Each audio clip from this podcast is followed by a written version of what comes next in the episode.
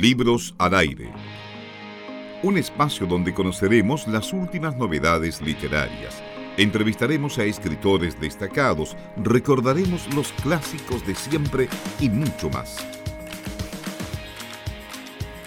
Tenemos un contacto con Francisco Ortega, el eh, escritor, periodista también, autor de eh, los últimos éxitos Logia y el verbo Kaifman eh, que llevan bastantes semanas en los primeros lugares de los rankings de libros más vendidos en Chile, eh, entre otras cosas, un libro que lleva un par de ediciones también y que ha despertado el interés de varios de nuestros lectores, de nuestra audiencia.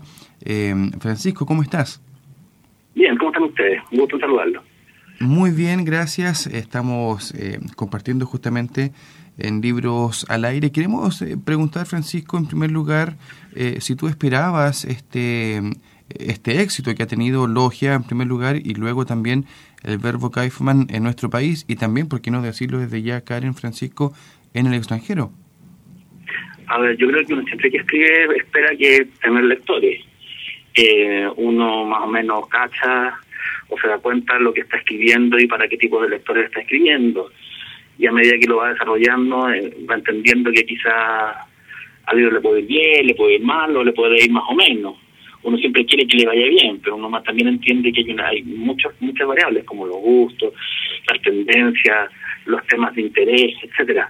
Eh, yo creo que mm, cuando recién empecé, empecé a tomar conciencia que el libro iba a ir bien es cuando el libro llevaba una semana, porque mm, fue inmediato, fue un interés de inmediato. Y cuando se mostraron las portadas en las redes sociales hubo el tiro de interés en cuándo va a salir y etcétera. Entonces yo como que sentía y dije oh capaz que este libro le, vaya mejor de lo esperado. Además cuando yo terminé el manuscrito yo lo mandé a cuatro editoriales. A las más importantes pues a ITNP, Planeta, Alfaguara y y, y, y Penguin Random House. Justo cuando Penguin Random House se, fusionó con, con Alfaguara, así finalmente fueron tres, tres ofertas las que las que recibí. De las tres editoriales, finalmente me quedé con Planeta por una cuestión de que era mejor lo que, lo que ofrecían. Y, pero me, quedo siempre con una reunión que tuve con la editora, con los dos editores de Penguin Random House, que me dijeron del libro. Se lo dimos a leer a un editor argentino y nos dijo lo siguiente, este libro tiene dos opciones ¿le va bien? O se convierte en fenómeno. Fue como, wow. Bastante revelador lo que dijo. Bastante, Sí, bastante revelador y creo que de alguna manera eh, sí se convirtió en un fenómeno, un fenómeno que, que me ha superado a mí como, como autor y yo creo que la misma editorial como editor. Como hay un interés muy grande, eh, lleva 33 semanas en el ranking, el libro de más larga permanencia en los rankings en mucho tiempo, un libro del estilo chileno, de hecho. Eh, es un libro que estuvo en el primer lugar, que viaja baja al tercero, vuelve al primero, baja al sexto, vuelve al primero, eh, no se va, eh, se agota en la librería.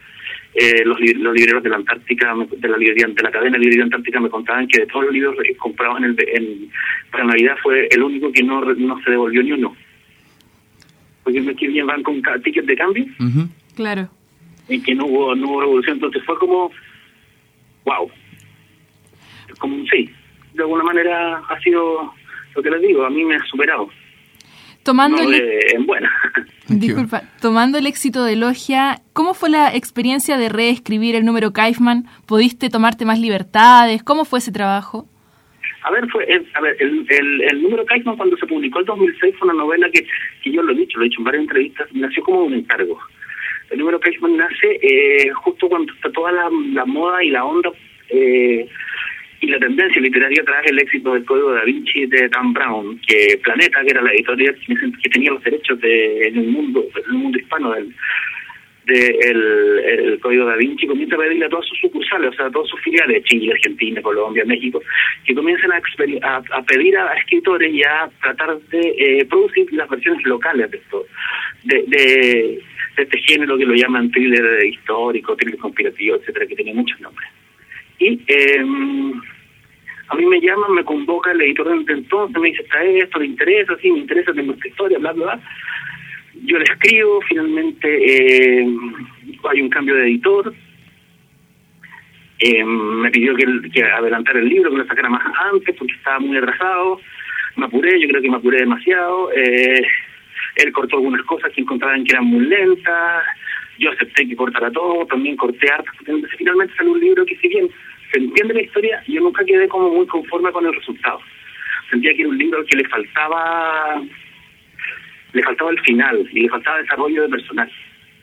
Y eh, yo empecé a, porque había un contrato con una segunda parte, y empecé a escribir una segunda parte que se llamaba El verbo Kaisman. Al tiro, inmediatamente publicado el número Kaisman. Y eh, hubo otro cambio de editorial del planeta, eh, llegó un editor que, tiene una, una visión mucho más artística de la literatura, y yo en ese tiempo además había entrado a trabajar con editor Alfaguara. Entonces era muy raro pues, trabajar en una editorial y publicar en la competencia. Así que eh, básicamente no eh, cortamos el contrato y no se publicó nunca el, la segunda parte de, del número Cashman, que, insisto, se llama Alberto Cashman, y que yo también sentí, no tenía muchas ganas de escribirlo, en verdad. Me puse a escribir otras cosas, novela gráfica, 1899, mucha una novela de terror, que a mí me gusta mucho, se llama El horror de Berto, está sacada por, por una editorial chica llamada Forja, y cuando eh, me pongo a escribir logia en forma paralela a logia, eh, no, me doy cuenta que logia de alguna manera dialoga con el número Cashman. Que el protagonista, el personaje de, de, principal de logia podía aparecer en el, en el, en el, en el verbo Cashman de una manera bastante sutil y que más novelas se podían relacionar de forma bastante directa. Sin ser eh, una primera parte, pero sí una precuela. Entonces, en forma paralela a la escritura de Logia, yo reescribí el número Cashman, eh, volví a la versión original, la versión no publicada del, del número Cashman, y le pegué lo que, lo que había alcanzado a escribir de el, del verbo, más un final extendido, más un montón de partes nuevas que reescribí, y el resultado fue un libro totalmente nuevo, al cual por eso, al ser un libro nuevo, decidí poner el nombre del, de la segunda parte, el verbo, que funcionaba mucho mejor que el número, por el nuevo, el, nuevo contexto en que terminaba este libro. Así es. Y cuando, y básicamente están situados como en un mismo universo, entonces de ahí es fácil armar una, fue más fácil pensar en todo esto como una trilogía. Precisamente a propósito de la trilogía, eh, Francisco, eh, ¿cuánto, ¿cuánto cuesta en, términos de tiempo, en términos de, algunos esfuerzos, de trabajo? Tú nos señalabas que eh, no es sencillo escribir un libro como El Verbo Kaifman o Logia. ¿Cuánto cuesta escribir cada uno de estos libros y con mayor razón cuánto cuesta darle forma a una trilogía? Ah, yo, yo yo he gastado prácticamente seis años de mi vida en, en, este, libro y esta reescritura, desde el 2008 más o menos en adelante. Todo lo que fue investigación, todo lo que fue eh, buscar datos, todo lo que fue escritura, todo lo que fue reescritura. También es cierto que en ese tiempo yo trabajaba de nueve a, a siete en, en una editorial, en una oficina, entonces tenía, yo básicamente escribía una hora diaria en las noches y cuando tenía energía. Yo cuando me retiro de la editorial de, Alfaguara antes de la fusión y, y, he decidido dedicarme a labores independientes, clases, todas esas cosas, como que fui dueño de mi tiempo. Y ahí me pude, pude darle, escribir 10 horas diarias. Entonces, es bien relativo si te digo, no, me demoré seis, seis años, pero parte de esos seis años fue porque no pude dedicarme a tiempo completo a escribir. Pero sí fue harto. Creo que en la Catedral Antártica la tercera parte va a ser menos porque la investigación está hecha que eso fue lo más largo. Los viajes, las entrevistas y todas esas cosas. Más allá de la Catedral Antártica, ¿piensas seguir escribiendo con Elías Miele en algún trasfondo de tus historias? Sé que, no lo sé. Quizás quizás reaparezca el personaje, pero no lo tengo muy seguro. Muy, muy, muy claro. Me interesa, sí, eh, eh después de la Catedral Antártica, hacer algo muy distinto. Voy a publicar un par de, libros infantiles que son bastante distintos, pero para, para, para, para público adulto me interesa otra vertiente. Tengo ganas de hacer una, tengo ganas de volver al género del terror en el sur de Chile. Tengo ganas de, de, hacer una novela histórica, derechamente histórica de la guerra del Pacífico. Y, y, buscar eh, lenguajes literarios distintos también. Creo que no creo que de alguna manera con la trilogía se va a cerrar se va a cerrar esa, esa, esa lectura y va a comenzar una nueva. Ahora, uno nunca sabe. si de repente los lectores piden más, yo creo mucho en el, en el, autor que también se debe a todos los lectores. Si el lector quiere más, de repente hay que darle más, ¿no? Pero no de forma directa, no, no, no al tiro. ¿Te fijáis? Claro.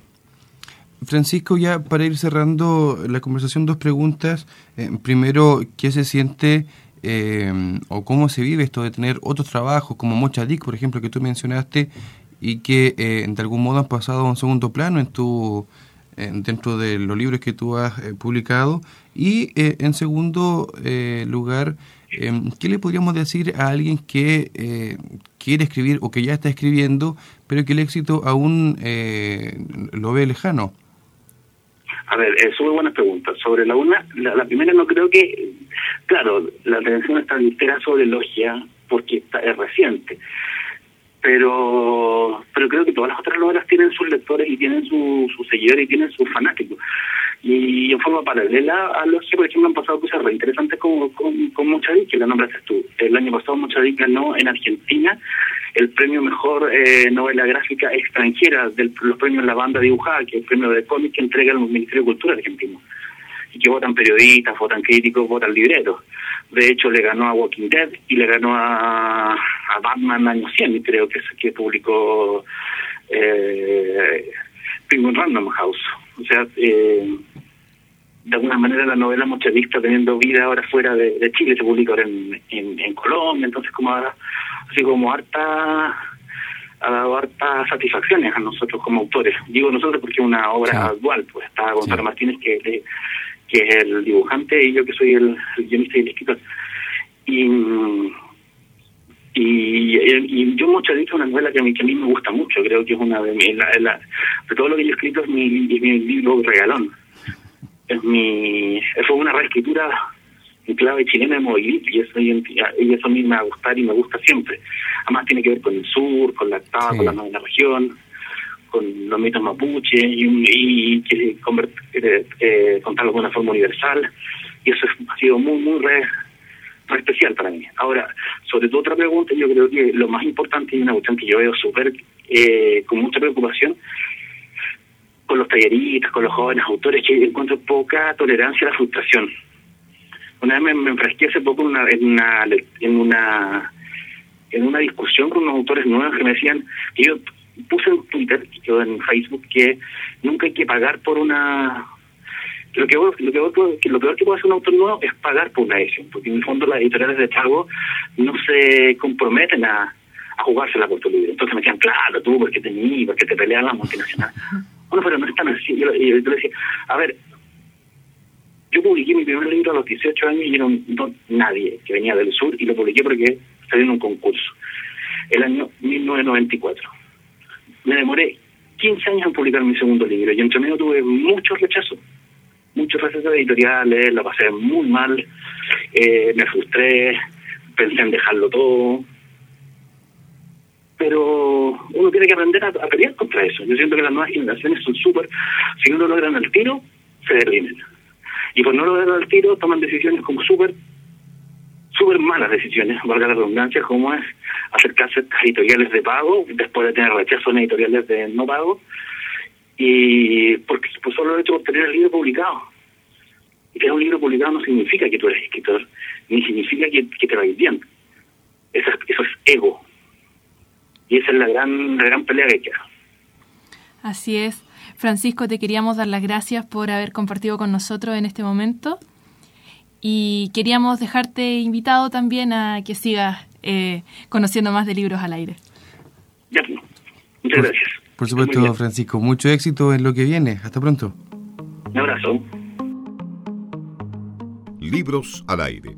Siempre un placer en cada libro.